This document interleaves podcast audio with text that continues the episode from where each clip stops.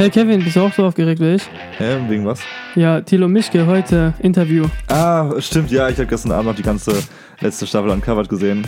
Äh, wir skypen gleich mit ihm. Sollen wir einfach direkt reinstarten, ohne hier groß rumzuquatschen? Ja, einfach reinschalten. Finde ich gut. Alles klar. Ah, wir sind zu zweit. Habe ich dir erzählt, Tilo, dass wir zu zweit sind? Das habe ich. Ich bin der Ali. Genau, Ali und Kevin hier. Hallo Ali. Hi. Hi Thilo. Ja, super, ey, du merkst bestimmt schon, wir sind ein bisschen nervös. Du bist der erste Interviewgast, Gesprächspartner für unseren Podcast, deswegen äh, verzeih uns Anfängerfehler, aber ich denke, mit so einem Profi wie dir kriegen wir es irgendwie hin. Ja. Ja, also es, ich glaube ja, dass auch die Schönheit des Podcasts darin liegt, dass es da nicht, es gibt keine richtigen Regeln, außer dass du irgendwie so ein interessantes Gespräch führen musst und das werden wir schon irgendwie hinbekommen. Ja, oder? Also ich bin da, da bin ich vollkommen Ja. überzeugt von, gerade bei dir. Ähm, für Leute, die ich nicht kenne vielleicht, fassen wir mal kurz zusammen. Ich glaube, du warst schon über auf der Welt, hast die komischsten Gestalten an den komischsten Orten getroffen. Für jedes Magazin geschrieben, das es gibt und auch sonst, glaube ich, jeden... Außer für den Spiegel. Außer für den Spiegel. Wirklich? Noch nicht für den Spiegel geschrieben? Nee, irgendwie so, ich, es gibt so zwei Magazine in Deutschland, für die ich mich äh, nicht traue, da traue ich mich nicht mal nachzufragen, ob ich nicht mal was für die schreiben könnte, obwohl ich es gerne machen wollen würde. Das ist die Süddeutsche, das Magazin Ja. und äh, der Spiegel. Irgendwie habe ich das Gefühl, dazu habe ich zu wenig München oder Kortanzüge in mir. Wahrscheinlich die Anzüge. Aber vielleicht liegt es auch daran, dass sie sich nicht trauen, dich zu fragen, Thilo. Vielleicht ist es so ein Hin und Her und keiner traut sich, irgendwen zu fragen und das ist ganz traurig am Ende. Ja, das ist die traurigste Geschichte, die man hier in diesem Podcast hören wird. Das wäre, das könnte sogar wahr sein. Ja, stimmt. Ja, sehr cool. Du bist gerade in Deutschland, ähm, was auch relativ selten geworden ist, oder?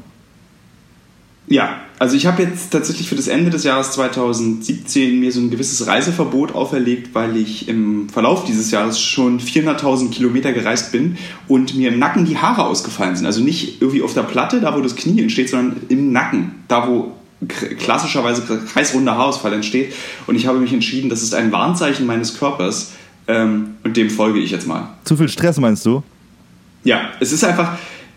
Das Fiese an dem, was ich mache, ist ja, das macht alles Spaß und mir gefällt das alles sehr, sehr gut und somit merkst du einfach nicht die körperliche Belastung. Also wenn ich jetzt irgendwie 400.000 Kilometer am Förderband in einer Erbsenfabrik verbracht hätte, würde es mir wahrscheinlich leichter fallen festzustellen, das macht mir keinen Spaß und ich höre damit auf. Aber so ist es eben schwierig. Du musst dich wirklich zwingen, also ich muss mich zwingen, mich zu bremsen, nicht auf die nächste Geschichte gleich zu gehen.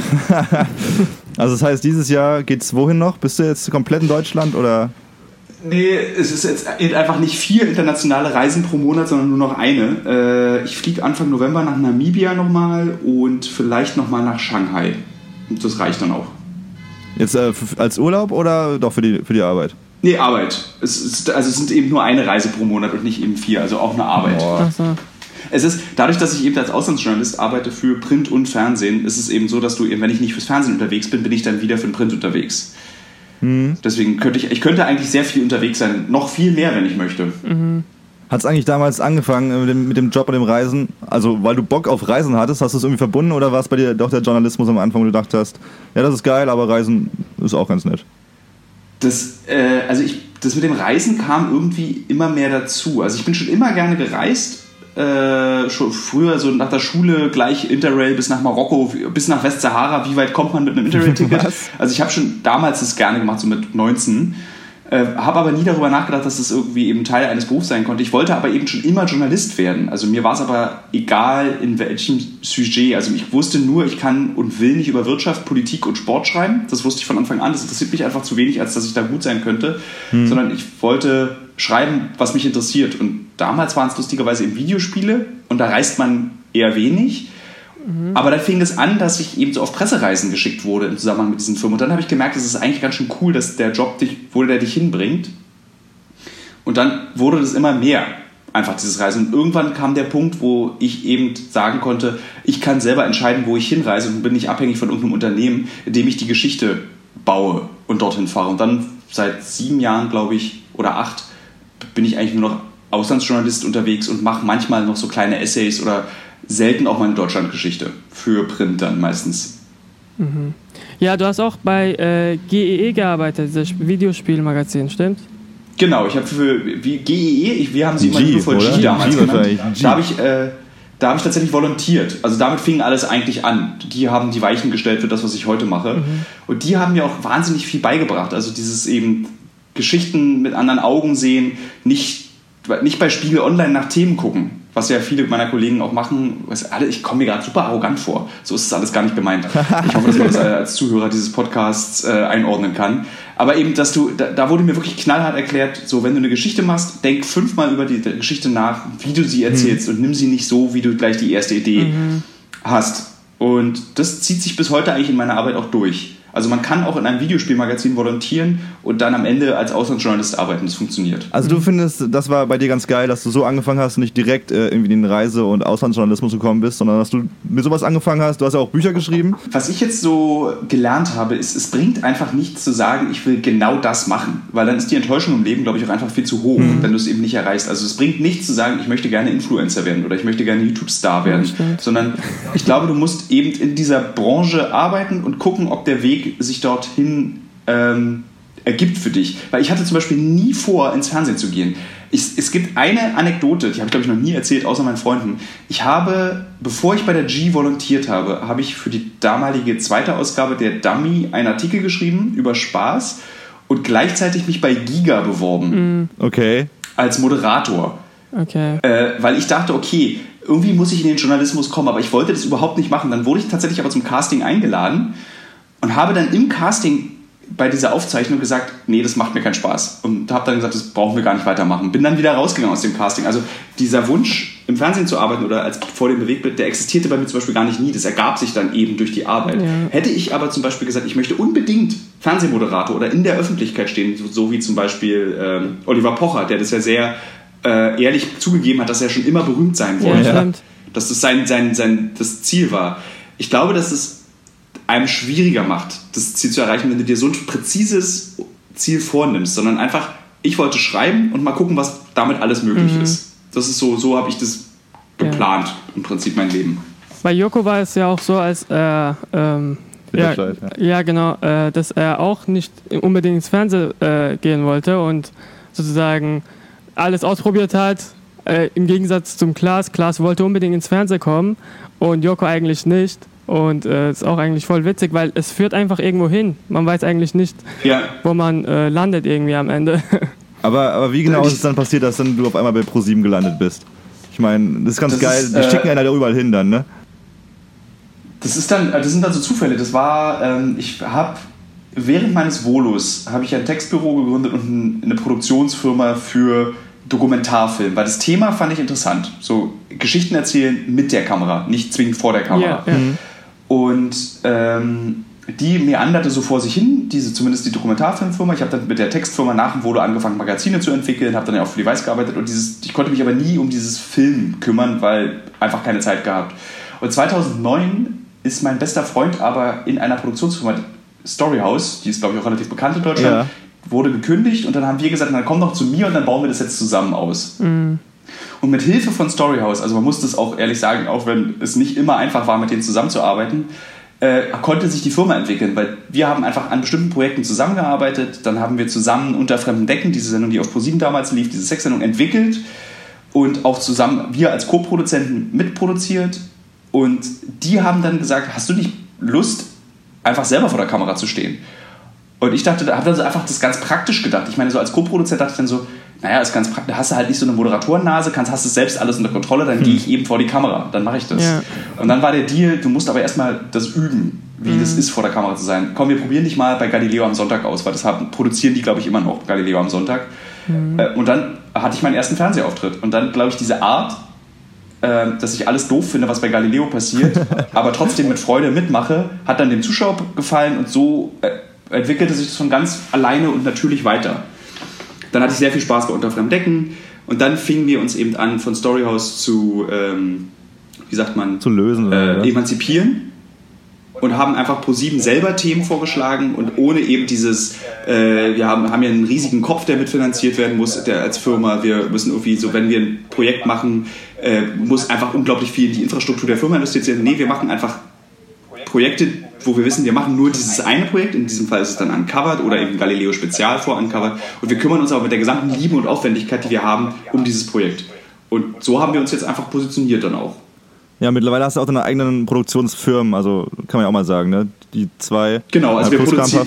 Genau, wir, das ist jetzt mittlerweile eine Firma geworden. Plusquamperfekt hat sich immer um die printjournalistischen Themen gekümmert. Es war viel zu kompliziert, das war das Problem. Also Plusquamperfekt sollte immer die Themen machen und die Themen recherchieren und die journalistische Expertise anbieten. Und Partizip 2 würde sie im Zweifel umsetzen als Film, okay. als, als Beitrag.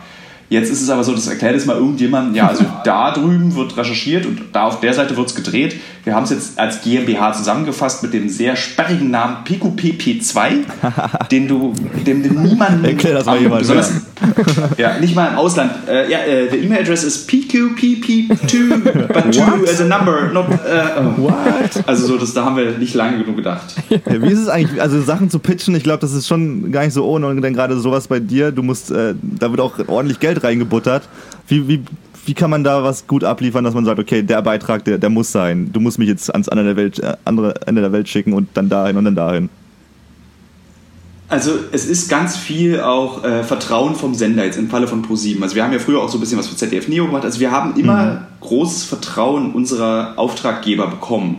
Ähm, bei ProSieben konnten wir es eben beweisen, indem wir eben diese Galileo Spezialsfeuer gemacht haben, wo du auf einem kleinen Maßstab zeigen kannst, das kriegen wir schon irgendwie hin. Und wir kriegen es auf jeden Fall so hin, dass wir mit einer mit fast einer chronisch obsessiven, äh, wie sagt man, diese, weißt du, die Leute, die immer die Tür zu und aufmachen und auf und zu und immer kontrollieren, ähm, dass, hm. also die so eine Macke haben und das nicht überwinden können, wenn sie die Wohnung verlassen. Also wir garantieren eben, dass das, was wir machen, richtig ist. Und wir garantieren eben, dass wir wirklich von diesem Produkt, was wir machen, überzeugt sind in dem Sinne, dass mhm. wir das machen wollen. Dass ja. es eben nicht darum geht, die Miete in unserem schicken Büro in Mitte, was wir nicht haben, sondern im anderen Bezug sind, zu bezahlen, sondern wir machen nur dieses Produkt, weil wir dieses Produkt machen wollen. Und mehr haben wir nicht. Mehr können wir nicht anbieten. Wir sind keine hundertköpfige Firma, die irgendwie sagt, äh, ja, wir klein, ja. ballern euch die geile Samstagabendshow hin, sondern wir sagen, wenn wir eine Samstagabendshow machen, dann kümmern wir uns ausschließlich um diese Samstagabendshow und dann auch nur, weil wir uns dafür interessieren.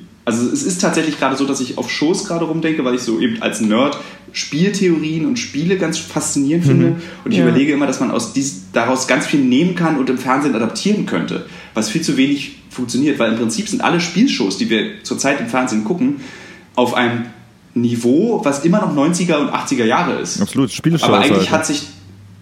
Eine Frage? Nee, es waren halt, was, du meinst, es gibt ja unfassbar viele Game-Shows, das meinst du wahrscheinlich so.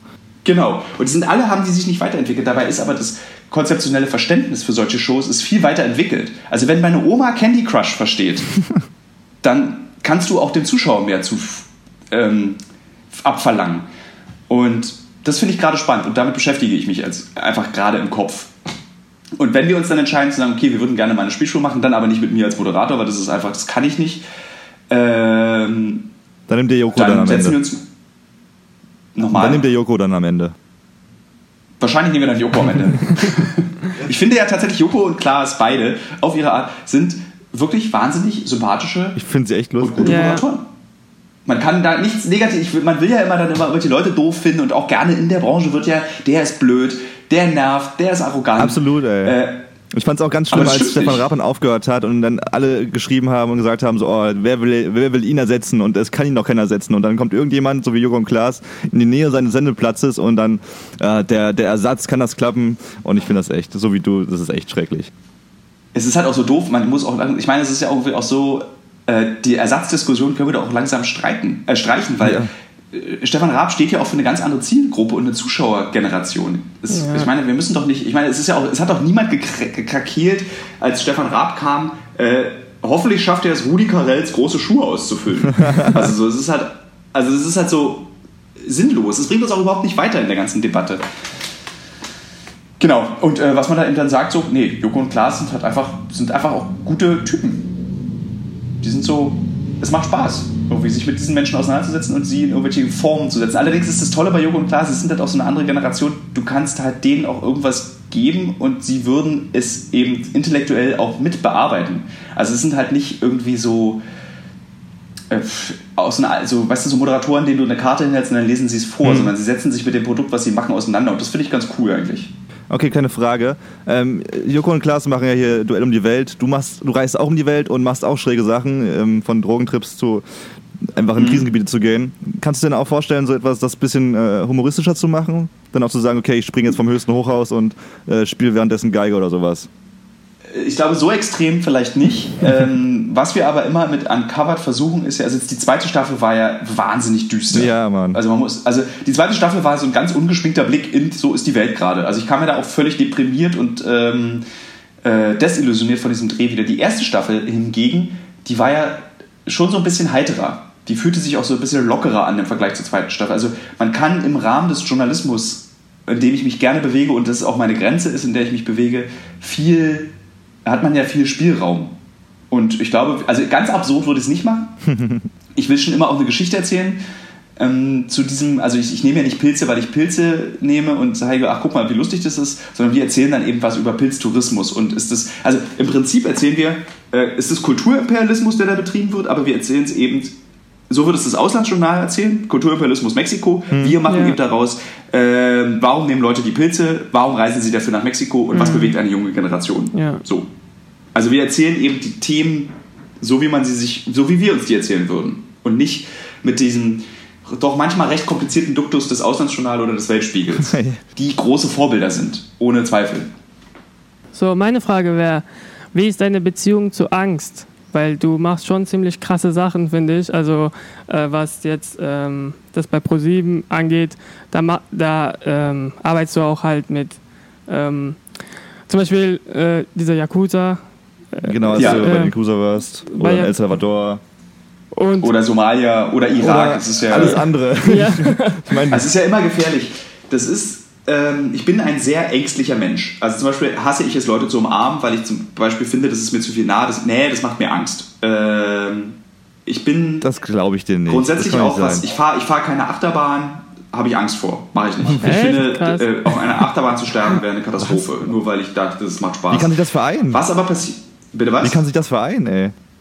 Ja, das, ich versuche das jetzt mal zu erklären. Ich habe auch zum Beispiel, bevor ich nach Somalia gefahren bin oder in den Irak, habe ich wirklich ähm, geht es mir einfach auch nicht gut, weil ich mir wirklich Sorgen mache, was kann dort passieren. Aber mhm. was ich mache ist, ich habe ein weltweites Netzwerk, also wir im Büro und auch ich haben ein weltweites Netzwerk an Kontakten und äh, die, die haben wir eben zu ProSieben mitgebracht und wir können eben nicht 100% ausschließen, aber wir können sehr viele Gefahren ausschließen. Und es gibt immer zwei Realitäten. Die Angst, die ich habe, basiert darauf, dass ich Nachrichten gucke und sehe, dass es im Irak überall sterben da Leute. Aber es gibt eben eine Lebensrealität, die hinter der Front stattfindet und das weiß ich und das macht mir dann weniger Angst. Also ich weiß, ich müsste mich in Gefahr begeben, um in Gefahr zu sein, selbst im Irak. Ich weiß, dass ich am Flughafen in Erbil keiner Gefahr ausgesetzt bin. Mhm. Aber wenn ich eben über die Frontlinie zu ISIS gehe, bin ich natürlich in eine Gefahr und ich kann dieses Risiko vorher einschätzen. Ein gutes Beispiel aus der zweiten Staffel ist, wir wollten in Afghanistan drehen. Mhm. Ja. Und ich habe mit meinen Kontakten in Kabul gesprochen oder mit meinem Kontakt und der meinte, es ist gerade sau heiß. Ich kann dir davon nur abraten. Also selbst der Mann, der in Kabul sitzt oder die Frau war es war eine Frau in dem Fall, äh, sagt, kommt nicht. Und dann weiß ich, okay, ich fahre nicht. Also ich versuche im Vorfeld ganz rational Risiken einzuschätzen, was eben auf einer Achterbahn nicht geht. Mhm. ja. Wenn ich mit einer Achterbahn fahre, kann es sein, dass sie oben stehen bleibt und ich rausfalle. Und kann, das kann dir niemand vorher sagen. Eine Wahrscheinlichkeit gibt es, dass es nicht passiert, aber es kann trotzdem bei dir passieren. Es passiert ja regelmäßig auch solche Unglücke. Ja. Dort kann ich aber das irgendwie mit anderen Menschen einschätzen, da wird mir nichts passieren. Und dann bin ich vor Ort auch relativ angstfrei. Okay. Es sei denn, ich komme in eine gefährliche Situation, wie sie zum Beispiel im Irak oder in Somalia stattgefunden hat. Dann habe ich natürlich wieder wie jeder andere Mensch auch Angst. Und ich versuche halt auch nicht vor der Kamera meine Angst zu unterdrücken, weil das ist nicht echt. Ja. Ich weiß ganz genau, dass meine Kollegen im Ausland auch Angst haben. Und ich weiß auch genau, dass wenn die im Irak auf dem Balkon in Bagdad stehen, die, die, die Auslandsreporter haben Schiss. Aber sie müssen eben vor der Kamera spielen, ihnen geht super gut und sie sind super souverän und sie haben vor nichts Angst. Das ist aber falsch. Der ja, Zuschauer kann viel besser und der Leser auch mit einer Geschichte assoziieren und sie verstehen, wenn du merkst, da ist ein Mensch, der da von vor Ort berichtet, mhm. als es ist eine Journalisten-Robotermaschine. Mhm. Nachdem ich mir jetzt Uncovered angeschaut habe, jetzt auch die zweite Staffel vor allem, habe ich mir so, so, überlegt, okay, was war jetzt für Thilo eigentlich das, das Schlimmste, vielleicht das Krasseste, das Überraschendste, äh, was er erlebt hat? Wie würdest du hast du so einen Moment, wo du sagst, okay, schlimmer und krasser als das darf es nicht werden? Ähm Tja, das ist, äh, das, die Frage kann ich leider nicht richtig beantworten, weil ich nicht weiß, was schlimmer und krasser als, also was, also was, also schlimmer wäre nur noch, wenn mein Tonassistent erschossen wird oder die Redakteurin, mit der ich reise oder ich äh, angeschossen werde. Das ist nur noch schlimmer. Also ich war jetzt in Krisengebieten, ich war in einem Scharmützel. Ähm, was soll noch schlimmer werden, weißt du? Mhm. Ich habe Tote gesehen, Ähm, da, aber darüber denke ich auch gar nicht. Also es geht ja gar nicht. Es gibt bei mir im, im innen drin kein internes Ranking, was sagt, das kann noch schlimmer sein. Das vermeide ich, weil die Geschichten passieren ja vor Ort. Ich weiß ja gar nicht, was passiert. Deswegen kann ich. Ich könnte. Es könnte was Schlimmeres passieren, wenn ich nächstes Jahr äh, in, in Jemen fliege oder ähm, wenn ich eine Geschichte machen möchte in Syrien ähm, für einen Fokus oder so. Dann weiß ich ja nicht, wird es schlimmer als das, was schon mal passiert ist vorher kann ich also nicht ausschließen, dass nochmal was Schlimmeres passiert. Ich weiß nur, dass ich zum Beispiel einfach niemanden sterben sehen möchte vor meinen Augen. Zum Beispiel die Erfahrung dieses Jahr im Irak, als die auf diesen einen ISIS-Kämpfer, den vermeintlichen, ähm, geschossen haben an der irakischen Front. Ja. Das war, ich habe das nicht gesehen, aber zu wissen, dass die Leute gerade auf einen anderen Menschen zielen und der im Zweifel jetzt tot ist, ja ist schon eine unangenehme Erfahrung für die Seele. Also dieser mhm. Irak-Film hat tiefe Spuren okay. in meiner Seele hinterlassen. Aber auch Somalia, dieses, dass du in der ständigen Angst liegst, dass du 72 Stunden, 48 Stunden oder 72 Stunden nicht schlafen kannst, weil du einfach die ganze Zeit damit rechnest, dass sich ein Sattelschlepper voller Sprengstoff in dein Hotel stürzt. So, das hinterlässt schon Spuren einfach. Also ich war auch echt bedrückt nach diesen Drehs. Kann ich mir so, vorstellen. Das kostete viel Kraft, da wieder rauszukommen. Aber wie ist es denn eigentlich? Ich meine, ja, du, hast ja gerade erzählt und man fühlt sich selber als Zuhörer dann schon so ein bisschen so äh, komisch. Ähm, hat man eigentlich noch, wenn man so viel gesehen hat, irgendwie noch einen Funken Hoffnung in die Menschheit oder denkt man sich dann überall, überall denkt man sich dann so, ach, es ist schon scheiße. Menschen sind schon scheiße. Das ist das, das ist eine ganz traurige Geschichte, die ich jetzt erzähle. Ich habe mit 36 Jahren festgestellt, dass wir Menschen verloren sind. Ich habe bis vor der Produktion der zweiten Staffel von Uncovered irgendwie immer an diesen Star Trek-Sozialismus gedacht. Mhm. Irgendwie immer, dass wir das irgendwann mal schaffen. Irgendwann leben wir alle mal in Frieden. Ja. Aber ich habe tatsächlich den Glauben daran verloren. Und zwar ganz einfach ähm, im Irak. Der Krieg gegen ISIS ist fast bis es geschafft. Es herrscht wieder Frieden. Jetzt fangen die mhm. Kurden aber untereinander an, sich zu bekriegen. Und du merkst halt so, Alter, die Menschen, die raffen es einfach nicht. Ja. Es geht immer, immer weiter. So, es, es, der nächste Konflikt steht vor der Tür. Dann haben wir, also, wir werden es nicht schaffen. Punkt. Und diese Feststellung habe ich erschreckenderweise erst dieses Jahr gemacht. Ich dachte, dass irgendwie. Äh, Irgendwann gibt es Weltfrieden. Zynismus, der da drin steckt in dieser Feststellung das ist so, hat mich sehr überrascht, dass ich irgendwie jetzt erst realisiere, nee, wir sind eigentlich, äh, wir sind verloren. Ja, da, ja, das ist halt äh, irgendwie, das liegt irgendwie im Natur des Menschen, dass man sich bekriegt irgendwie und es ist auch biologisch irgendwie auch beweisbar, dass man sich immer, also bekriegt und alles um. Meine andere Frage, äh, ähm, ja. jetzt nochmal zurückgespult. So, wie kam es ja. zum ersten Buch? Ähm, ähm, das mit äh, 80 80 Frauen um die Welt. Und du hast gesagt, also im Interview hast du auch gesagt, es waren Ideen von Freunden und so weiter. Aber was war so der Punkt, wo du gesagt hast, ich mache das jetzt so? Ähm, die Idee vom Buch ist natürlich vor, also die, das, also bevor ich losgereist bin, gab es diesen Buchvertrag ja schon. Und eigentlich wollte ich die Geschichte für den damaligen Playboy aufschreiben. Ah, okay. Als Kolumne. Ich bin unterwegs mhm. und jeden Monat gibt es dann aus diesem jeweiligen Land die Geschichte. Ah, okay. Der mich damals betreuende Chefreporter des Playboys ist dann aber Verlagsleiter geworden beim Riva Verlag und meinte zu mir, mach's doch einfach bei uns als Buch. Ende der Geschichte. Schnell umgemünzt einfach. ja.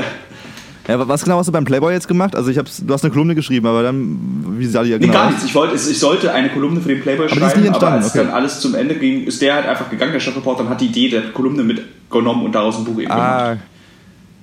Und du hast es nicht geschafft? Hast du, hat sich ein bisschen nee. bedrückt? Hat es sich das nee. bedrückt, dass du es nicht geschafft hast, das Ziel? Ach Quatsch.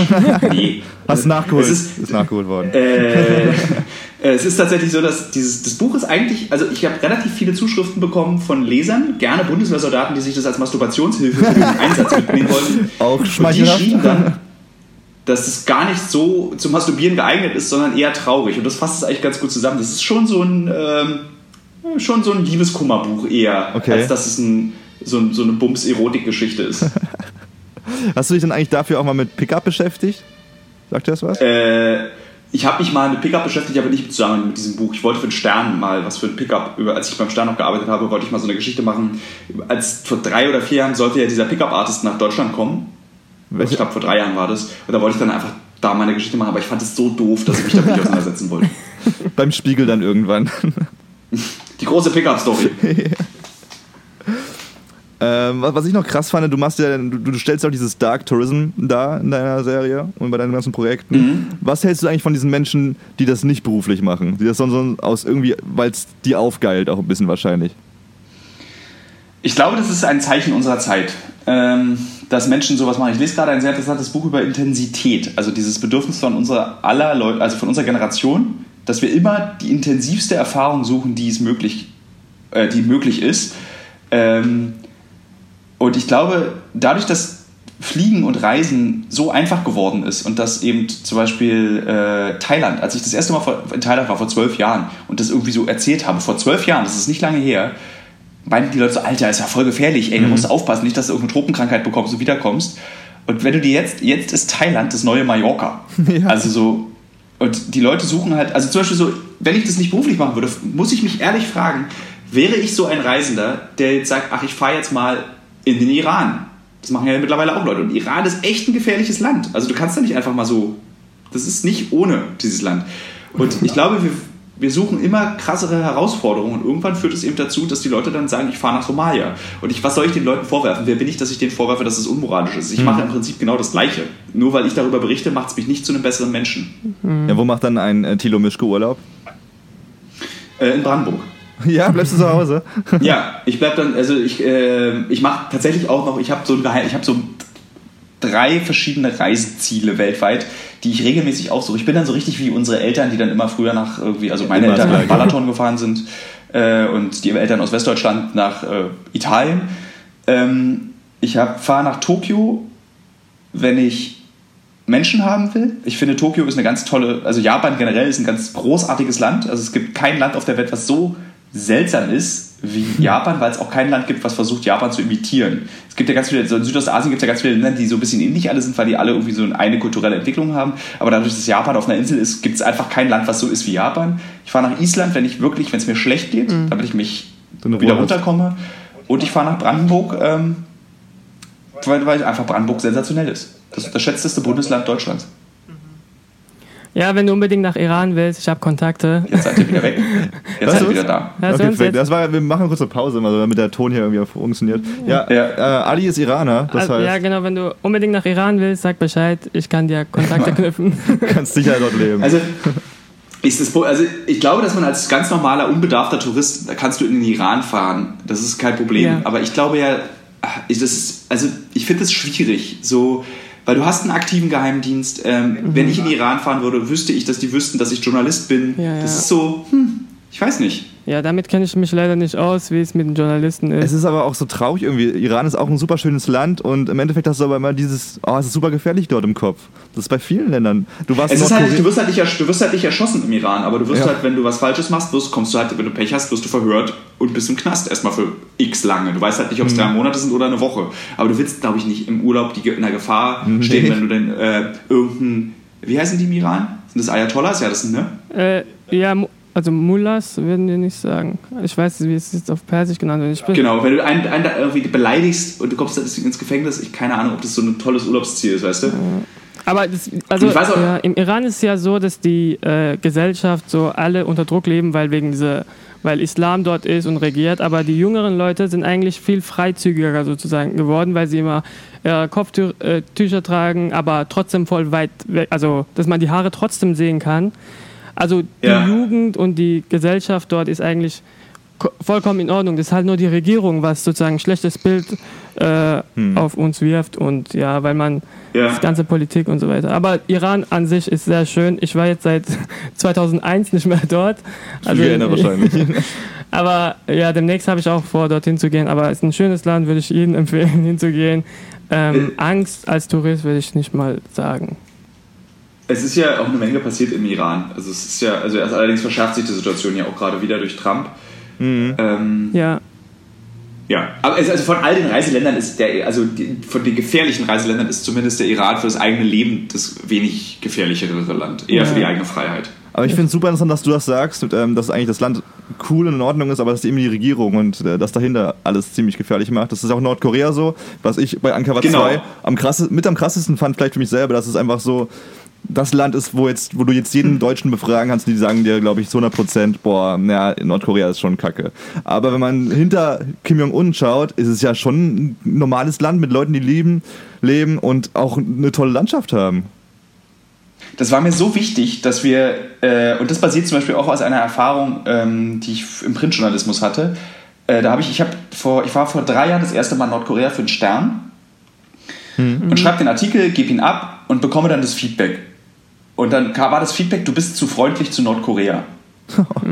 Und, und dann musste ich in diesen Artikel diese blöden Statistiken, die natürlich wichtig sind, aber es geht halt in dem Artikel ging es um diesen Marathon, der da, stattgefunden hat. Es mhm. geht halt um den Marathon und diese, wie faszinierend es ist, dass es in diesem Land diesen Marathon gibt. Und warum muss ich nochmal dem Leser sagen, dass ähm, dieses Land ein gefährliches Land ist? Das wissen im Zweifel die Leute. Kann man nicht auch mal etwas über ein Land berichten und die Regierung kurz mal außen vor zu lassen? Das, das erinnert mich halt eben auch an die Erzählweise über die DDR an, oder meine, an, meine, an meine Eltern. Meine Eltern waren doch keine Verbrecher, nur weil sie in der DDR gelebt haben sondern die waren nackt, am, nackt baden, haben Wein getrunken, ja. hatten Partys und Spaß. Und das ging auch in diesem Land. Und so, ging es, so geht es auch in Nordkorea, dass eben dort ein Leben stattfindet. Und der Clou war eben, dass wir es bei Uncovered erzählen über die Touristen, die dort sind. Weil sie, ich wusste, dass das passieren wird, dass die Touristen eben mit Angst in dieses Land einreisen mhm. und dann über den Verlauf der Reise feststellen, es ist ein schönes Land, in dem man sich wohlfühlen kann. Es ist natürlich schwer, durch die Propaganda hindurchzuschauen, was ist jetzt für uns hier inszeniert und was nicht. Aber diese Beobachtung wollte ich eben erzählen. Und das muss ich jetzt nochmal sagen, auch das Tolle für ProSieben, dass ProSieben uns eben sowas erlaubt. Ja. Das ist ja schon ein relativ komplexer Inhalt, den du da vermitteln willst. Aber sie quatschen uns nicht rein. Ein bisschen natürlich, das, aber das ist auch normal, weil wir sind ja nicht, ich, wir machen es ja für einen Sender und nicht für irgendwen. Ja. Ähm, und sie lassen uns eben unsere Themen erzählen. Das finde ich so toll von ProSieben dass sie uns die mhm. Freiheit lassen und uns eben auch vertrauen, dass wir so ein relativ komplexes, so Außen- und Innenwahrnehmung eines Landes in der Gesellschaft und in Deutschland, dass wir das erzählen dürfen. Finde ich hm. cool. Was ist jetzt eigentlich, wenn Ankerwart weitergehen würde? Das weiß man, glaube ich, noch nicht ganz sicher, oder? Ist also, aber wenn es weitergeht. Äh, dazu möchte ich mich nicht äußern.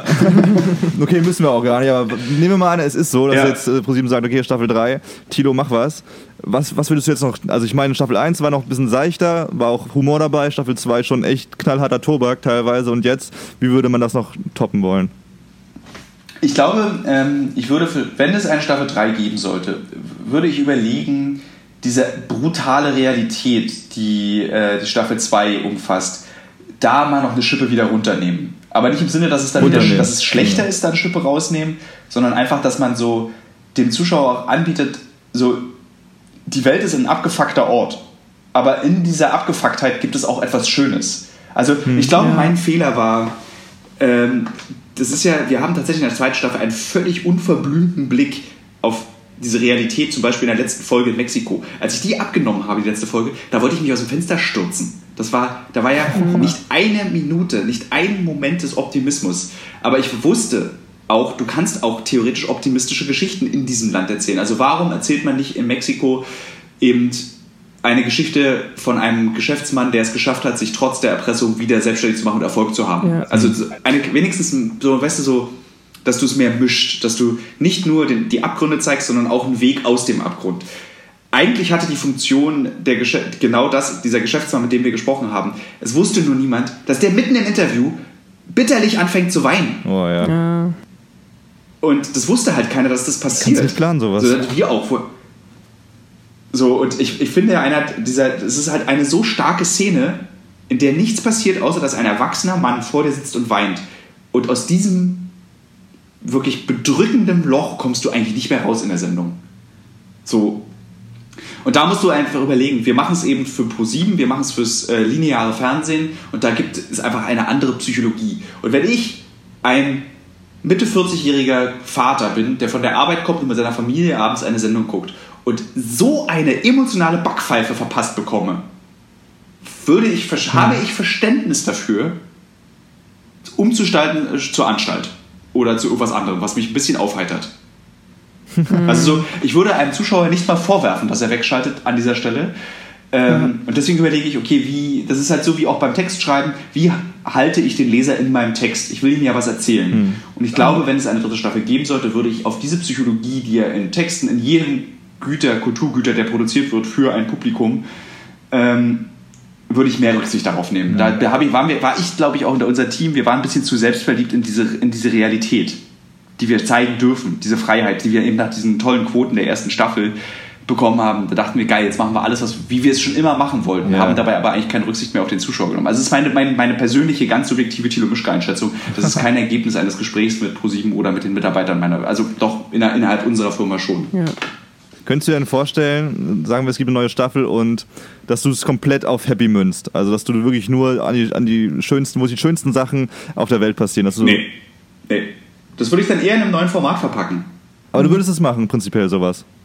Ja, ja, also du kannst ja auch schöne Geschichten erzählen. Das, das ist so, ich meine, das ZDFs, die Reisereportagen des ZDFs basieren ja eben darauf, irgendwie wunderschöne Malediven, dass dahinter irgendwelche Kinder an Cholera im Plastikmüll unserer Welt sterben, wird dann einfach ausgespart. Ähm, ähm, aber es wäre halt ein anderes Format. Also ich könnte mir natürlich als Journalist, ich meine, ich, wenn ich, ich schreibe ja nicht nur oder ich mache ja nicht nur depressive Geschichten. Das ist ja, das wäre eine Katastrophe, wenn ich das nur machen würde. Und das ist auch ganz wichtig, dass ich das nicht nur mache, weil einfach auch für mein eigenes Seelenheil, weil ich möchte ja nicht für meine Arbeit kaputt gehen. Ich habe ja keine Lust, irgendwann derjenige zu sein, der dann irgendwie mit 50 nur noch 20 Kilo wiegt, weil er Alkoholiker aus und 100 Zigaretten am Tag raucht, damit er sein Leben verarbeiten kann. Also ich muss ja selbst auch auf mich auch aufpassen. Also ich bin durchaus bereit, auch fröhliche Geschichten zu machen. Aber ich würde es halt dann eben nicht also 100% happy würde ich nicht unter der Marke Uncovered bezahlen, weil ich glaube, dass die Marke Uncovered im Kosmos von ProSieben schon auch gelernt ist, so als ernstes Format. Ja. Und ähm, wenn ich mir, was mich ja total fasziniert, wirklich ist, wenn die Sendung ausgestrahlt wird ist und ich auf meiner eigenen Facebook-Seite oder bei Twitter oder bei ProSieben-Account oder auf der ProSieben-Seite, wie ernsthaft und gerecht sich der Zuschauer mit dieser Sendung auseinandersetzt. Es gibt so selten negatives Feedback. Es wird wenn es negatives Feedback gibt, ist es eine Nachfrage, die, wo man den Raum der Erklärung bekommt. Mhm. Und die Leute setzen sich mit dem Inhalt von Staffel 1 und Staffel 2 konkret auseinander. Und das hat mich total fasziniert, weil man geht ja immer davon aus, dass im Internet nur Trottel sind, die nur ähm, Shitstorms auslösen wollen. Aber bei Uncovered hatten wir auf der ProSieben-Seite, auf der Twitter-Seite von ProSieben, auf meiner Seite und auf allen anderen Seiten, die sich mit diesem Thema auseinandersetzen, immer richtig komplexe Diskussionen zu diesen Themen. Mhm. Und das fand ich richtig toll. Und ich meine, was auch faszinierend war, ist, und das war wirklich, da waren wir alle berührt, ich krieg nach der Ausstrahlung der Somalia-Sendung ähm, habe ich zwei Mails von zwei unterschiedlichen Leuten bekommen, die gesagt haben, ich wollte die AfD im äh, September wählen. Ja. Das mache ich jetzt nicht, weil ich nachvollziehen kann, aus welchen Ländern diese schwarzen O-Ton mhm. kommen. Ich, und wenn du einfach nur zwei Leute damit erreichst ja. hast, Geil. dass sie eben nicht auf die, die Populistenfalle tappen, ist es ein, haben wir was geschafft. Ja. Ich finde es echt geil, dass er sich mit solchen Themen äh, äh, auseinandersetzt und das ProSieben auch mitmacht und sagt, hey, komm, mach sowas ja. und unterstütze sozusagen. Und hattest du, als du Kind warst oder immer noch so Vorbilder, äh, wo du sagst, die machen eine coole Arbeit und ich würde gerne sozusagen so sein wie er oder als Kind natürlich nicht. Also als Kind habe ich mich nicht mit Journalismus auseinandergesetzt, ja. so wie es das ging dann bei mir erst los in der Pubertät. Und da war ganz klassisch, wie viele deutsche Journalisten, da war Günter Wallraff, war ein großes Vorbild. Ja. Mhm. Und was ganz lustig ist, es gibt ein prägendes Ereignis äh, in meiner äh, Werdung als, ich möchte gerne Journalist sein. Ähm, 1995, mhm. also Tilo mit 14, ja. waren meine Eltern auf einer Silvesterparty in Westberlin bei Freunden. Ja. Und wir, das war so eine, wie man sich eine Westberliner Kreuzberger Wohnung vorstellt, so 8 Meter Deckenhöhe und irgendwie toller Fußboden und Riesenwohnung. Mhm. Und ich war total gelangweilt, weil alle waren besoffen und ich war mit 14, hatte ich noch kein Interesse daran, irgendwie betrunken zu sein, und habe in der Wohnung ein Stapel Tempo gefunden. Ein Kennt ihr die Tempo? Äh, Tempo-Tücher oder was meinst du jetzt? Nee, Tempo, die Zeitung, das ah, Magazin. Nee, also, ja. Das ist im Prinzip die Grundlage für den coolen deutschen Journalismus. Also die Kinder von Tempo ist zum Beispiel, sind zum Beispiel Neon. Mhm. Okay, die kennen Also so, das ist, das, das ist halt ein Magazin der 90er gewesen, was das, das hat mich total fasziniert. Da waren dann so Geschichten drin. Unser Redakteur testet alle Zigarettenmarken, die es gibt. Mhm. Und dann hast du eine Doppelseite gehabt mit tausend kleinen Zigarettenmarken und dann hat der Redakteur einfach zwei Sätze runtergeschrieben. Oder und aus dieser Zeitung kommt dann so Christian Kracht, Benjamin von Stuttgart-Barre, die haben alle dort damals für diese Zeitung geschrieben, Ach, für das Magazin. Mhm. Die sind dort entstanden, diese, diese Figuren. Moritz von Uslar, das sind alles Leute, die aus, aus, der, aus diesem Tempo-Kosmos kommen. Und das hat mich als 14-Jähriger beeindruckt, ja. dass es sowas gibt. Mhm. Aber du bist, nicht, ich, du bist nicht mehr reingekommen mit Tempo, oder? Wie bitte? Du bist nicht mehr bei der Tempo äh, reingekommen, weil es dann wahrscheinlich zu, zu, nee, spät war. Die wurde dann irgendwann geschlossen, ja. die haben sich alle totgekokst da und das gesamte Geld ausgegeben. Das, das ist tatsächlich, also der, der Mythos der Zeitung ist wirklich Drogen. Drogen, Drogen, Drogen, Drogen. Ja, wenn wir schon beim Thema sind, äh, Drogen. Äh, ich, bin, ja. ich bin auch so jemand, die ich nehme kaum Drogen, aber ich habe die Einstellung, ich würde gerne in meinem Leben so jede Droge vielleicht einmal nehmen. Nicht, weil ich die Droge, ne-, doch schon, weil ich einfach gerne wissen würde, was passiert. Du machst das ja auch ja. so ein bisschen, natürlich mit einem journalistischen Hintergrund. Ähm, was sollte man da beachten? Wie, wie, wie machst du das, wenn du eine neue Droge nimmst? Natürlich für deinen Beitrag dann. Wie gehst du da ran? Genau, ich, ich, kann das auch ganz ehrlich erzählen, ich nehme im echten Leben gar keine Drogen. Ja, glaube ich dir auch. Ähm, also ich habe halt früher gekifft, so wie, wie wir alle, glaube ich, mal versucht haben. Also ich habe tatsächlich echt ordentlich gekifft, das hat mich dann auch meine 13. Klasse gekostet und ich musste nochmal mein Abitur machen. Ähm, aber zum Beispiel, das war es. Als ich sitzen geblieben bin, wegen Kiffen und erster Freundin, habe ich festgestellt, okay, das funktioniert nicht. Und damals wusste ich ja schon, ich will Journalist werden. Ich wusste, du kannst nicht ohne Abi Journalist werden. Mhm. Das geht nicht. Also habe ich mit dem Kiffen aufgehört. Und seitdem, glaube ich, kannst du an der Hand abzählen, wie viele wie viel Tüten ich geraucht ja. habe oder mitgeraucht habe. Mhm. Und ja, grundsätzlich interessiert mich also, mich, also ich ganz individuell interessiert, und ich glaube, das ist wichtig, wenn du Drogenexperimente machen willst, deswegen hole ich kurz aus. Ähm, mich interessiert individuell Rausch nicht. Ich brauche keine Verbesserung, in Anführungsstrichen, eines, mhm. des Zustands der Realität. Ja. Also deswegen habe ich noch nie in meinem Leben gekokst und ich habe wirklich oft Koks in meinem Leben angeboten bekommen. In der also Branche das, üblich. Es interessiert mich einfach nicht, ähm, einen Zustand, in dem ich mich gerade befinde, den ich auch zum Teil ganz gut finde, zu tweaken, ja. also da noch ein bisschen mehr rauszuholen. Wenn ich irgendwie als Berliner, irgendwie Ende der 90er, Techno Berlin, ich hätte also wirklich also schüsselweise, einmalweise Ecstasy nehmen können, aber ich hatte einfach nie Interesse daran. Das kann nicht gesund sein. Ich will jetzt länger wach sein, ich will Leute herzlicher umarmen können. Ja. Wollte ich nie. Und ähm, diese Drogenexperimente, die ich jetzt bei Uncovered gemacht habe, das sind im Übrigen auch meine einzigen Drogenexperimente. Ich habe im Print das nie gemacht. Ja. Das waren zwei Drogen, die mich wirklich interessiert haben. Ich wollte schon immer wissen, wie LSD wirkt, weil diese Wirkung so fundamental anders ist als zu allen anderen Drogen. Ja. Und das war der Grund, warum ich gesagt habe, okay, ich möchte LSD probieren. Also bauen wir uns bei Uncovered einen Beitrag über LSD. Insbesondere, weil das war ja diese Doppelung LSD versus Koks. Hm. Insbesondere, weil, man, weil ich das Gefühl habe, dass es um LSD wahnsinnig viel Mythen gibt und wahnsinnig viel zu erzählen gibt. Ähm, und deswegen haben wir es gemacht. Und ich habe, also du kannst halt auch von LSD nicht süchtig werden das geht halt nicht und das würde ich, also ich würde jetzt zum Beispiel kein Crystal Meth fürs Fernsehen rauchen. Mhm. weil die Gefahr, Leute werden süchtig, weil es gut ist, nicht weil Crystal Meth eklig ist, weißt du? Ja. Aber ich glaube, die Vor und, Vorher- und Nachherbilder äh, reichen aus, dass man es nicht tut. Genau, ich, ich, glaube, in Deutschland würdest du gar nicht so schlimm aussehen wie in den USA, weil wir haben ja ein gutes Gesundheitswesen. Ähm, genau, also ich würde eher, wenn du, wenn du Drogen, jede Droge ausprobieren willst, einmal in deinem Leben, frag dich lieber selber, warum ja. Also so, und ich meine, ich glaube auch viele Drogen sind sehr ähnlich. Ja, ich glaube nicht also jede, das war ein bisschen so zu viel gesagt, nicht jede, aber so LSD zum Beispiel, wie auch bei dir, das ist ja komplett, nicht wegen dem Rausch, sondern einfach, Hier, was macht so ein weg? kleines Teil mit dir? Hörst du mich? Und jetzt bist du wieder da. Nochmal, nochmal sagen, was du gesagt hast. Genau, also man meint, nicht jede Droge war jetzt ein bisschen zu, zu weit ausgeholt hier. Das natürlich, ich will auch kein Crystal oder Koks nehmen, einfach Sachen, wo du dir spritzen musst oder so ein Scheiß. Nee, danke. Aber so wie bei deinem Beitrag über LSD zum Beispiel, wo du dann einfach in eine komplett andere Welt so für einen Moment kommst, durch so ein Stück, so ein kleines Stückchen Papier, das mit ein bisschen äh, Chemie ja. zusammengemischt ist. Das finde ich irgendwie faszinierend. Und das ist tatsächlich auch faszinierend und das wollten wir auch sagen. Wir haben es natürlich dann auch kritisch eingeordnet, weil es ist echt auch nicht ungefährlich. Ja, also man nee, darf es auch nicht vergessen. Also LSD ist auf jeden Fall weniger gefährlich als dauerhaft Alkohol trinken, glaube ich, für den Körper. Zumindest ist das äh, über Studien schon nachgewiesen. Mhm. Ich will jetzt auch nichts Falsches hier erzählen, ist ja auch nicht ungefährlich. Ähm, aber ähm, wir können halt nicht auch im Fernsehen nicht sagen, und ich würde es auch privat nicht sagen, klar, jeder sollte mal LSD in seinem Leben genommen haben. So. Das ist, äh, also ich bin einmal habe ich es genommen. Ich bin jetzt auch kein LSD-Prophet yeah. oder sowas, wenn man einmal LSD genommen hat. Mhm.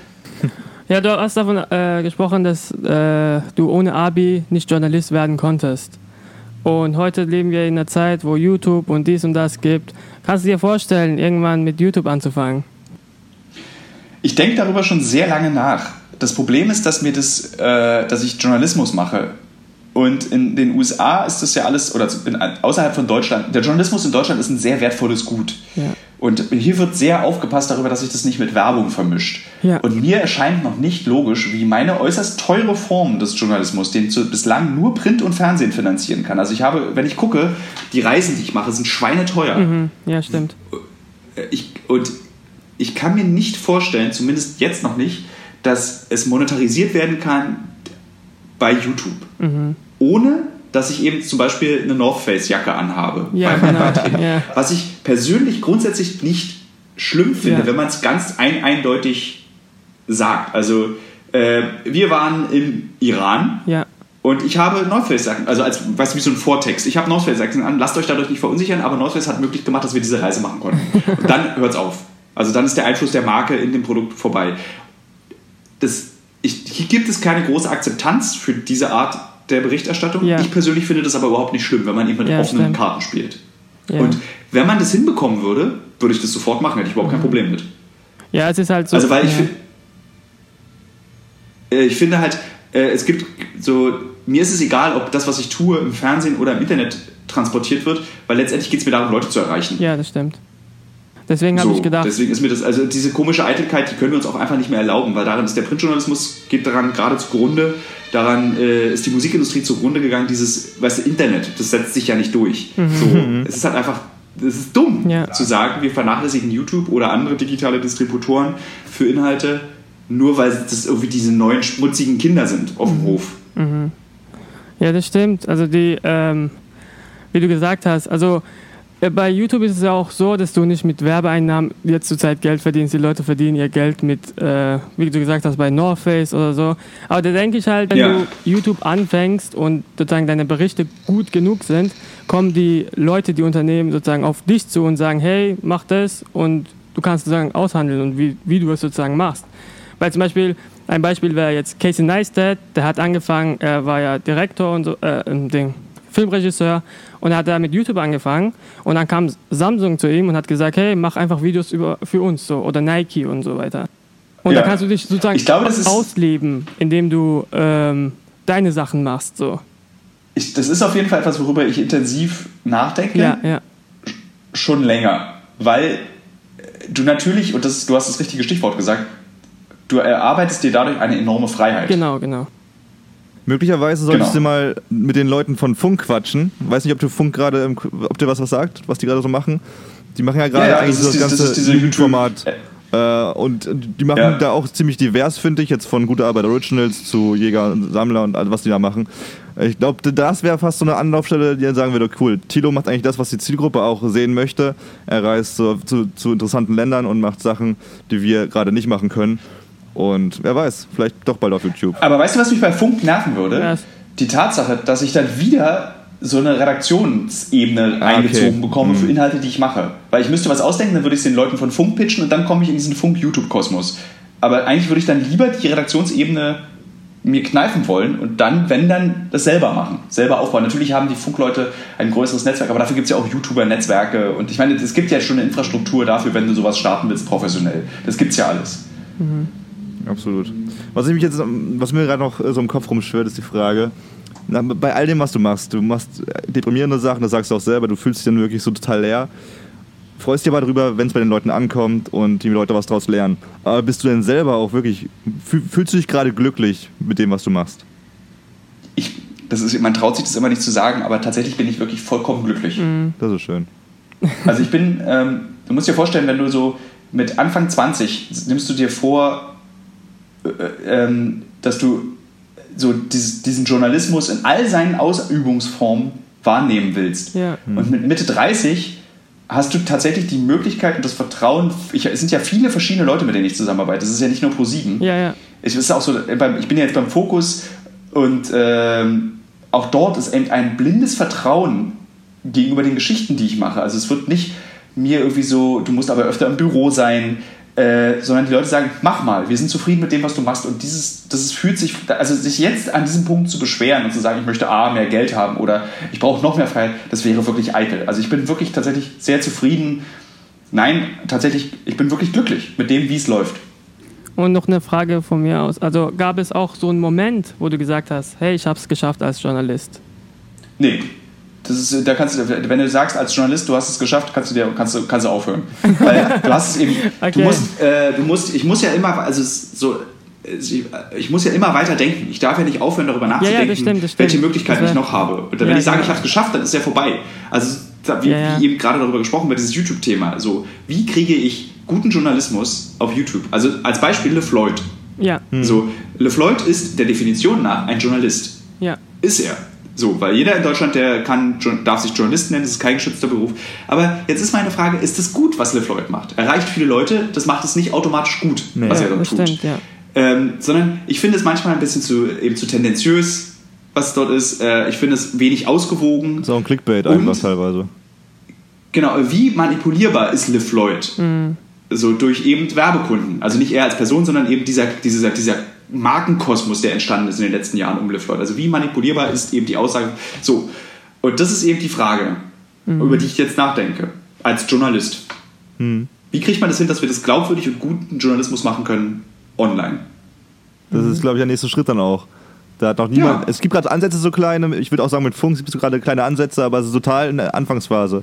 Und das ist gut, dass dann so Leute wie du da sind, die dann äh, vielleicht was richtig groß anstoßen können. Aber guck mal, Funk kann auch nur unabhängig sein, weil sie eben von GEZ-Gebühren finanziert ja, sind. Ja, das stimmt auch wieder. Das ist ja das Gemeine. Ich meine, das ist, das ist so. Es ist ja auch, das ist ja kein echtes, keine echte Alternative, sondern das ist einfach nur so, äh, die haben halt wie viel 30 oder 40 Millionen Euro bekommen ja. für das erste Jahr von Funk. Das ist so 45. viel Geld. Das, das ist, halt unglaublich. Wirklich, die können machen, was sie wollen gerade mit dem, ja. Ja, eben. Und da finde ich es spannender, eher darüber nachzudenken, wie du eben mit ganz kleinen Mitteln wächst anstelle von ganz ja. oben mit allen Möglichkeiten zu kommen. Wenn du dein Zeug machst. Sorry, du bist noch nicht fertig gewesen. Äh, wenn, weil das ist ja die Möglichkeit eben dann auch für Nachfolger, für andere Leute, die diese Konzepte entwickeln wollen. Dass es bei Funk eben irgendwann funktioniert, ist eigentlich kein Wunder, wenn du so viel Kohle hast. Es ist ja eher so, wie gründest du das? Wie, ich meine, es, es kann ja auch nicht nur Thilo Mischke geben, der im Ausland unterwegs ist, sondern es soll ja auch andere Leute geben, die YouTube nutzen, um Auslandsreportagen aus einem anderen Blickwinkel zu machen oder um eben deutsche Reportagen oder um so, das mhm. muss ja, es muss ja entstehen, eine Szene, wo Leute Inhalte eben selber produzieren, die auf einem hohen journalistischen, vertrauenswürdigen Niveau stattfinden, ohne dass du eben Millionen an Euros im Rücken hast. Aber würdest du sagen, es gibt so jemanden gerade? Weil ich überlege gerade so, während du die Worte sagst, und ich denke mir so, es gibt jetzt wenig Alternativen. Oder verpasse ich gerade irgendwie was? Mir fällt nichts auf. Also mir fällt nichts ja. ein. Ja, ja, weil es ist, ist ja Problem, ne? viel so, also wenn ich, wenn ich so, ich bin auch nicht die richtige, also ich gucke, beobachte YouTube natürlich sehr genau, aber was, was mir immer auffällt, ist, ist es eher so, viele Leute starten bei YouTube mit ihren Interessen, kriegen eine große Zuschauerschaft und dann sind sie plötzlich im Urlaub und machen so ein, äh, wie, wie, so ein, wie heißt dieses, wo die so einfach hier rumlaufen und zeigen, dass sie im Urlaub sind. Follow so. me around. Genau, also sie, sie ändern ja. innerhalb ihres eigenen Kanals die Formate, bleiben aber immer sehr nah an sich dran und kommen gar nicht, gehen nicht diesen Schritt, das nimm dich mal selber zurück und zeig mal mit der Kamera woanders hin. So, YouTube ist noch ein sehr selbstzentriertes Netzwerk, habe ich das Gefühl. Da ist natürlich dann Netflix interessanter, die eben dieses Dokumentationssujet viel stärker unterstützen. Hattest du da schon mal den Gedanken, da bei Amazon Netflix was, was zu machen? Also bestimmt mal die Gedanken, aber wie, wie realistisch Klar. ist es gerade für einen Deutschen, da jetzt reinzukommen? Die sind auch noch relativ am Anfang, würde ich behaupten. Ja, ich glaube, wenn ich als Produzent nicht einmal an Amazon und äh, Netflix falsch, ja. gedacht hätte, wäre ich ganz schön doof. Natürlich denke ich intensiv darüber nach, auch äh, diese Plattform zu nutzen mit Inhalten. Ich glaube, das spielt keine Rolle, als ob du Deutscher bist. Das ist ja das Schöne, dass es ja so eine Art globalisiertes Netzwerk ist. Jeder kann da eigentlich mitmachen. Die Idee muss eben nur überzeugen. Ja, also das finde ich interessant. Ja? Erzähl. Ja, ich finde es ganz interessant, äh, bei Amazon äh, du hast vielleicht von der Serie You Are Wanted gehört. Das war jetzt die erste. Deutsche Serie, der erste deutsche Original. Und die haben da ja permanent Werbung für gemacht, aber im Endeffekt hat es keine Sau interessiert. Also die ist gestartet, die Serie, und es hat niemand drüber geredet. Das finde ich, deswegen finde ich es dann vielleicht doch ganz interessant mit deutschen äh, Formaten bei sowas kann sowas dann doch so erfolgreich werden oder so, so populär werden wie dann vielleicht äh, eine britische Sendung, äh, Dokumentation? Ich glaube ja, wenn, wenn, ich glaube, da wird es nochmal wichtiger, dass man auf seine eigenen Qualitäten steht. Ich meine, wenn du dir You Wanted anguckst, ist es eine amerikanische Serie auf Deutsch. Auf Deutsch. Ja. So, wenn aber die Deutschen ihre Kernkompetenzen, im, also was sie gut können und wofür deutsche Qualität, also für, wofür ein deutscher Inhalt stehen würde, äh, zum Beispiel alle sind nackt und haben Schamhaare äh, so was die Außenwahrnehmung von deutschen Inhalten ist. Ähm, also man müsste, glaube ich, sich dann auf seine, was, was, wofür steht man eben? Ich meine, es gibt weltweit, glaube ich, kaum einen so unbeeinflussten Journalismus wie in Deutschland. Und wenn du das vermarktest als, äh, als Qualität und sagst so, that's German Journalism zum Beispiel, keine Ahnung, ist jetzt nur aus der Tonne, also ins Leere gesprochen, aber das wäre dann, ich glaube, wenn wir jetzt anfangen würden, irgendwie ähm, Inhalte nachzumachen für Netflix nur aus deutscher Perspektive, ist es ja auch für Netflix völlig uninteressant, weil sie dann doch das amerikanische Original einfach nehmen können. Ja. Okay, dann lass uns mal was pitchen für Amazon. Wie würdest du, wie würdest du dir eine, eine Doku vorstellen, die du für Amazon machst oder für Netflix? Also irgendein Streaming-Dienst, scheißegal welchen. Äh, das kann ich nicht machen, weil ich in meinem Kopf ziemlich viele aktive Pitches habe, die ich gerne ausprobieren würde. Und ich würde mich definitiv an der Stelle jetzt verraten. Deswegen Ja, würde ich das ja, gerne das stimmt auch wiederum. die, die Frage skippen. Na, verdammt. Fast. Ja, also es wird interessant bleiben. Aber was äh, so allgemein, also was für Ziele setzt, setzt du dir gerade so? Du hast jetzt schon, ich glaube, schon einiges erreicht, was du auch machen wolltest. Wie findet man da die nächsten Ziele? Was sind gerade deine nächsten Ziele? Ähm, mein nächstes großes Ziel ist es, ins Fiction-Geschäft einzusteigen. Ich würde gerne, ich Okay. habe vor zwei oder drei Jahren für Matthias Schweighöfer mal ein Drehbuch geschrieben. Ah. Und das hat mir sehr viel Spaß gemacht. Um, um was ging's da? Äh, also, äh, das war so eine so ein bisschen Honig im Kopf-Variante. So einfach eine Ost-West-Komödie, die ich geschrieben habe. Ja.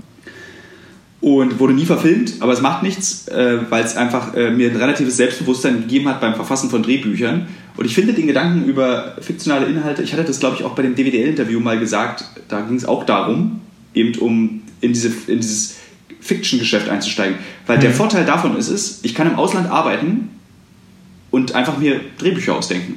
Ja. Und es macht, mir, es macht mir einfach wahnsinnig Spaß, Dinge mir auszudenken. Unter anderem eben auch Geschichten. Und sie in Form eines Drehbuchs zu erzählen. Also so, ich mal gucken. Das ist so das nächste große Ziel. Kriege ich das hin, in den nächsten x Jahren ein Drehbuch zu verkaufen und umzusetzen? Mhm. Und, wo, und wo siehst du dich sozusagen in fünf oder zehn Jahren? Also in dem Geschäft würdest du sagen? Oder? Äh, Ich, äh, äh, ich plane tatsächlich, ich habe glaube ich noch nie in so fünf Jahresplan. Mal gucken, Okay. was nächstes Jahr. Mal sehen, was, mal sehen, was nächstes Jahr passiert.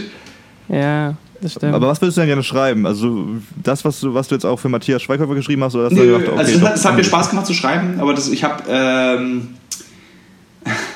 auch das kann ich nicht so richtig erzählen. Okay, nee, ja, wir wollen jetzt keine Ideen hier klauen. Ja. Patentierte Ideen. Ich, ich habe ich hab so sehr präzise Ideen im Kopf und auch mit meiner Freundin zusammen, die hat auch eine wahnsinnig gute, sehr präzise Idee im Kopf, von der ich sehr überzeugt bin.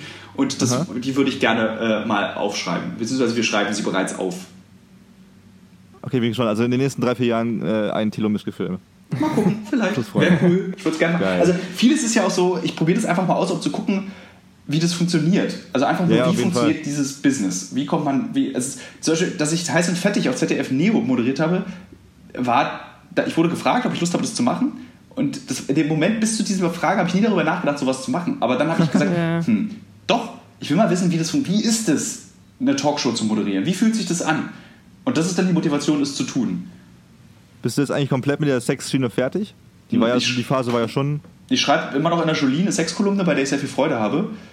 Äh, Aber sonst ist sie vorbei. Also ich mache, kümmere mich, also ich immer beim Fokus ist es auch irgendwie so, wenn dann irgendwie so eine Sexgeschichte ist, kann der Mischke dazu nicht mal was machen. Es ist immer mal wieder kommt es hoch. Ähm, aber zum Beispiel so wie meine geschätzte Kollegin Paula Lambert ist es nicht mehr bei mir. Ja. Logisch. Sonst gäbe es wahrscheinlich eine Sexsendung irgendwo. Ähm, meine Frage wäre jetzt so: äh, Hast du ein paar Tipps für junge Zuschauer wie wir jetzt 23, 20 und wollen Journalist werden? Äh, was, ist, was für Tipps würdest du geben? Also, was ist deine Empfehlung? Was soll man machen? So?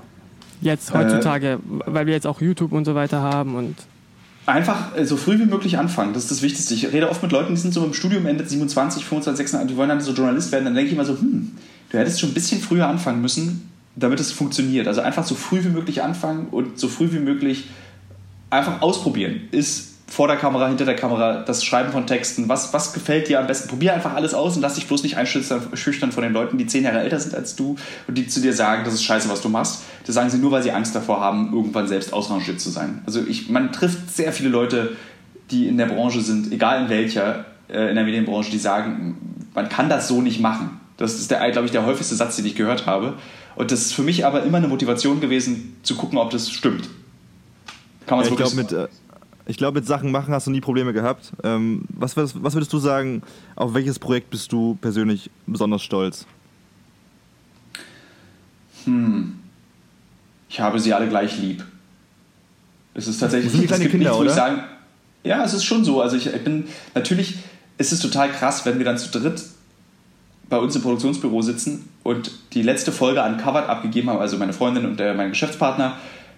Und dann sitzen wir zu dritt da und überlegen so, ey, es ist schon krass, dass wir 5, 60 Minuten produziert haben. Also im Fernsehen dann, ich glaube, 57 Minuten 23 oder sowas. Äh, Und in der Rohfassung ja meistens noch viel, viel länger. Ähm, Dass wir das hinbekommen haben. Einfach zu dritt. Natürlich mit, äh, wir waren insgesamt, glaube ich, 30 Leute bei der zweiten Staffel. ähm, von Kameraleuten und, äh, und das auch alle, das, das ist ja auch ein ganz besonderes Arbeiten in so einer kleinen Firma, weil wir sind so, wir sind tatsächlich nicht, also als Ossi geht man ja relativ sparsam mit dem Begriff der Freundschaft um, aber wir sind schon alle sehr freundschaftlich miteinander im Umgang. Und ist klar, es geht darum, die Rechnungen zu bezahlen, der Kameraleute und des Tonassistenten und des Schnitts und was weiß ich und der Postproduktion. Aber am Ende dieser zweiten Staffel von Uncovered sitzt du dann da und bist einfach über alle Maßen stolz, dass du es geschafft hast, dieses Ding hinzubekommen. Manchmal ist es so, dass wir bei anderen Firmen sind und wir werden dann eingeladen und dann fragen die uns, wie viele Leute arbeiten eigentlich an Uncovered, was ist das Kernteam? Und dann sagen wir halt, naja, schon wir drei. Und dann gucken die uns an und denken sich, wir dachten, ihr seid eine 20-köpfige Firma. so, und das, und das da, ist aber kann man richtig Lob. stolz darauf sein. Ja. Was aber eigentlich. Es sind ja auch. Ja? Nee, sag du. Nee, ich wollte nur sagen, was du schon gesagt hast, also du bist ja auch für die, bei den Drehs an sich bist du ja wirklich ein Kameratyp, meintest du mal, habe ich mal gelesen, ein Kameramann, du selbst und ein Tonmensch genau. wahrscheinlich noch. So, ne? Das kommt auf die Drehs an. Also das kleinste Setup ist Kameramann und ich. Das war in Somalia so. Und das normale Setup ist Redaktion, Kamera, Ton und ich. Weil es ist schon auch sehr viel Arbeit vor Ort. Aber äh, das gute Beispiel ist dieser, was ja bei uns so geil untergegangen ist, das finde ich ja total krass, dieser Ägypten-Organhandel-Film. Ja. Mhm. Das ist im Nahen Osten ein Riesenskandal mit zweieinhalb Millionen Views auf YouTube geworden. Mhm. Das hat, Echt? Okay. Ja, recherchiert es mal. Das ist so krass. Wie, wie hast du es wie hast du es mitbekommen, dass es so. Ich habe äh, plötzlich eine Million E-Mails bekommen von irgendwelchen Ägyptern, die gesagt haben, wie geil es ist, dass wir das gemacht haben. Dann kamen plötzlich äh, äh, E-Mails aus Israel, E-Mails aus dem Irak, E-Mails aus dem Iran. Überall kamen so E-Mails her, weil die Leute das gesehen haben, dass wir endlich, dass da jemand offen mal drüber berichtet. Oh. Echt ja, so cool. will man auch, so kann man auch bekannt werden auf der Welt. Und äh, nach Ägypten können wir auf jeden Fall nicht mehr einreisen. Ähm, ah. und Gar nicht mehr? Oder habt ihr so eine Sperre für die nächsten zehn Jahre? Ich vermute, dass wir nicht so, wenn ich in Ägypten einreise, weil wir haben dann, die ägyptische Regierung hat sich dazu geäußert im Staats- und Nationalfernsehen oh. zu diesem Beitrag, äh, dass eben das alles gelogen ist und wir Propaganda, westliche Propaganda betrieben hätten, um dem Staat Ägypten zu schaden. Das ist doch alles Quatsch. Also, das, das habe ich bis heute nicht verstanden. Warum äh, das nicht größer, also warum das egal, ist egal. also wir wussten es halt, aber wir haben nicht, also ich habe auf meiner Facebook-Seite davon erzählt und dann, äh, weil dann auch da wahnsinnig viele Ägypter dann plötzlich geschrieben haben, dass sie es das toll finden, dass es passiert ist, dass wir darüber berichtet ja. haben. Ich wollte noch eine Frage stellen, ich weiß nicht, ob die so passend ist, vielleicht sogar. Ähm, ich habe mir so gedacht, so wenn, wenn man an so krass viel schlimmen Orten ist wie du, hat man dann auch irgendwann eine geheime Vorahnung oder hat man so ein Gefühl, wie man selber vielleicht dann irgendwann mal den Löffel abgeben muss? Äh, da habe ich dieses Jahr eine ganz spezifische und konkrete Erfahrung zugesammelt. Als ich den Pilz genommen habe in äh, Mexiko, ähm, mhm. ja. dachte ich, dass ich sterbe. Und der Pilz hat mir, ich hatte als Trip, ich sterbe jetzt. Also ich dachte eben in, meiner, in meinem Bewusstsein, ich sterbe wirklich. Und ich habe dann auch zum Kameramann gesagt, kümmere dich darum, dass ich nach Hause komme und so. Und es tut mir, ich gehe jetzt, es tut mir leid. Ja. Und äh, Krass. wenn, also und dann habe ich angefangen, Bücher darüber zu lesen im Nachhinein, weil ich wissen wollte, was da in meinem Körper biochemisch passiert ist. Und ich vermute, dieser Pilz hat so eine Art, also wenn du als Mensch stirbst, gibt es ja so ein Protokoll, was abläuft, wenn du nicht gerade irgendwie im mhm. Flugzeug abstürzt. Ähm, da gibt es dann wie bei der Geburt, werden ja so Hormone ausgestoßen, damit das alles erträglich wird. Und ich glaube, das passiert auch, wenn du natürlich stirbst, passiert es auch. Dass so eben okay. so Hormone und so Glückshormone ausgestoßen wird, damit sich das für dich nett anfühlt als Mensch. Mhm. Und sollte man natürlich sterben und sollte es so sein, wie dieser Pilztrip ist, dann ist es grundsätzlich ganz angenehm. Also da ist wirklich so ganz warm wird dir und da ist so ein Licht am Ende des Tunnels und so. Das, das habe ja. ich in meinem Rausch gesehen. Ähm, aber es ist, ich glaube, dass, also diese Erfahrung kann man, möchte man, wenn ich möchte, kann ich das als Vorbereitung auf den natürlichen Tod nehmen. Aber ich glaube, den gewaltsamen Tod durch Dritte kannst du nicht, kannst du nicht lernen. Das kannst du auch nicht äh, dir angucken und dann besseres Verständnis dafür haben, was passiert, wenn ich von hinten im Nacken erschossen werde. Das geht, glaube ich, nicht. Sehr gut. Wir sehen uns bestimmt irgendwann mal wieder. Ich denke äh, Wenn du in Köln bist, sag Bescheid. Ansonsten hab erstmal ein schönes Wochenende. Gut, Sonne scheint. Euch auch. Ja. Danke dir. Tschüss. Danke dir, Ciao, mach's gut. Ciao. Ciao. Ali, das war unser erstes Interview. Wie fandest du es? Easy, locker, easy. ich war so angespannt wie ein kleines Kaninchen. Alter, ich war so aufgeregt. Äh, und am Anfang natürlich. Am Anfang natürlich, ja. Und dann ja. kam ich rein irgendwie, weil du machst das vom Job aus her. Ein bisschen, ja. Aber und ich muss sagen, Tilo ist auch ein guter Gesprächspartner ja, für sowas. Echt korrekter der Typ. Der hat aber was zu erzählen, ey. Also wenn er soweit gehört hat jetzt, dass er das Auto noch anhört, dann Tilo, du bist ein guter. nee, hat echt Spaß gemacht. Ey, vielleicht, vielleicht gefällt das sogar den einen oder anderen hier bei unserem Podcast. Wir haben nach ein paar Tipps gefragt und es wurde beantwortet, das hat ihr sowieso gehört. Und ähm, war, war ein cooles Gespräch. Ja. Sollten, wir, sollten wir fortführen und äh, mal gucken, wer, wer auf Tilo folgt. Ja. Wir haben da schon ein paar Leute äh, im Nachrichtenkasten. Mal gucken, was kommt. Ähm, Alice, war mir eine Ehre, die erste, die erste Interviewausgabe äh, aufzunehmen. Overhyped, Alter. wir müssen erstmal erst ins Eisbad springen jetzt und äh, wieder die Körper auf normale Temperatur holen. Nee, war echt geil. Ich fand es auch richtig interessant, auch seine Ansichtsweise. Und okay, haben wir schon gesagt. Ähm, ja, okay. ich bin gerade so geladen, Alter. Nee, okay. war, war cool. War cool. Und äh, äh, nächste Woche werden wir mit einer normalen News-Folge wieder äh, in den Sonntag starten. Freut euch darauf. Und dann, wer weiß, wer weiß, wer was weiß, kommt. Wer weiß. Die Zukunft von Sprachnachrichten ist relativ offen. Und das könnt ihr nur mitkriegen, indem ihr uns followt. Ja, folgt uns überall. Und äh, falls ihr Werbung bei uns schalten wollt, wir tragen auch North Face Jacken für euch während des Podcasts. ja. Naja, äh, haut rein, habt einen schönen Sonntag und äh, bis nächste Woche, Leute. Bis nächste Woche. Ciao, mach's gut.